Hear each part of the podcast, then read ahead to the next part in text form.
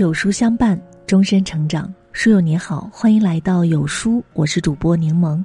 今天的文章我们来听，以后我们要靠认知赚钱了。有钱人和你想的不一样。这本书中提出过财富原则：你的收入只能增长到你能增长的程度，也就是说，你一生能赚到的钱是有定数的。赚钱是因果论，而不是结果论。因决定果，我们的认知和选择决定了在追求财富的路上能走多远。一，努力是支点，选择是杠杆。这是来自网友木冰讲过他师弟 Kevin 的一个故事。Kevin 大学毕业之后进入了某报业集团做编辑，每天下午采编，晚上写稿到凌晨。木冰问他。你希望三年后的自己是怎么样的？凯文回答说：“希望年薪可以达到二十万，再买辆车，载着爸妈去玩，再买套房，把老婆娶回家。”木兵跟凯文说：“你的愿望一个也实现不了，传统报业正在衰落，你现在月薪六千，再过三年薪水也变不了多少。”于是凯文果断跳槽到了一家互联网公司做策划。三年之后，他所有的愿望都实现了，而继续待在报业的同事们却在面临着失业。你会发现，真正拉开人与人距离的是选择，正确的选择可以事半功倍，错误的选择只能是事倍功半。腾讯员工星澈二零一零年大学毕业的时候，同时收到了几份 offer，但是他选择了工资较低的腾讯。同学们都嘲笑他傻。但是呢，他却说：“我想到腾讯去学点东西。”短短三年，星澈的工资涨了五倍，远超当初一起毕业的其他同学。二零一三年，星澈又看上了微信，于是他主动申请转岗去微信的事业部。两年之内，星澈的工资又涨数倍，并且拥有了价值一百万的股票。一个人的职业生涯里，到底是选择重要还是努力更重要？答案是都重要，但相比之下，选择更重要。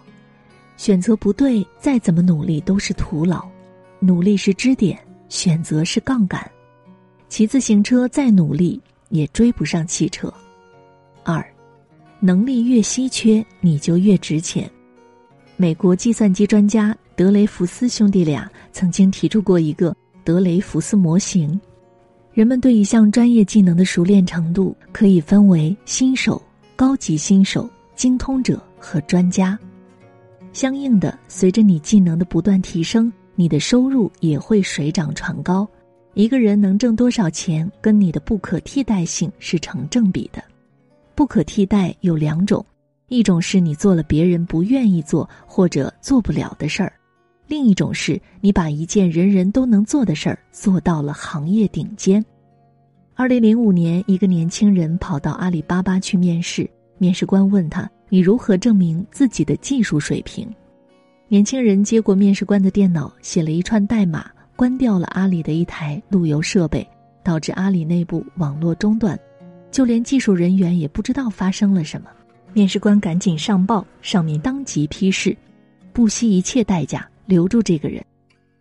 为了留住这个人，阿里开出了五百万的年薪。支付宝作为最大的移动支付平台，每天遭受十六亿次的黑客攻击，但是没有一个人能够得手，就是因为他的存在。这个年轻人叫吴汉清，如今是阿里云盾总负责人。看过一个关于杨丽萍的采访，主持人问他。你这么仙，从来不操心赚钱的事儿吗？杨丽萍说：“赚钱是人世间最容易的一件事，因为你把一件事做到极致，这就是最大的福气，钱会跟着你来的。当你成为百分之一的人才，就可以拿走行业百分之九十九的蛋糕。三，你能链接多少人，就能链接多少财富。”前段时间，俞敏洪直播连麦清华大学社会科学院的院长彭凯平，聊到人脉的话题时，俞敏洪直言：“人脉就是财富。”斯坦福研究中心曾经发表过一份调查报告，结论指出，一个人赚的钱，百分之十二点五来自知识，百分之八十七点五来自关系。博主新雅有一位朋友在外企做中层，因为部门业务扩张，招了两个女孩来当助理，两个人都非常的优秀，工作能力也很强，交代的工作都能出色的完成。后来两个女孩相继离职，女孩 B 离职之后就和领导失去了联系，可是女孩 A 离职之后。一直和老领导保持着联系，新工作出现困惑的时候，他会虚心的请教，逢年过节也不忘给领导送去祝福和礼物。两年之后，行业内有一个很好的职位在招人，从能力上来说，两个女孩都能胜任。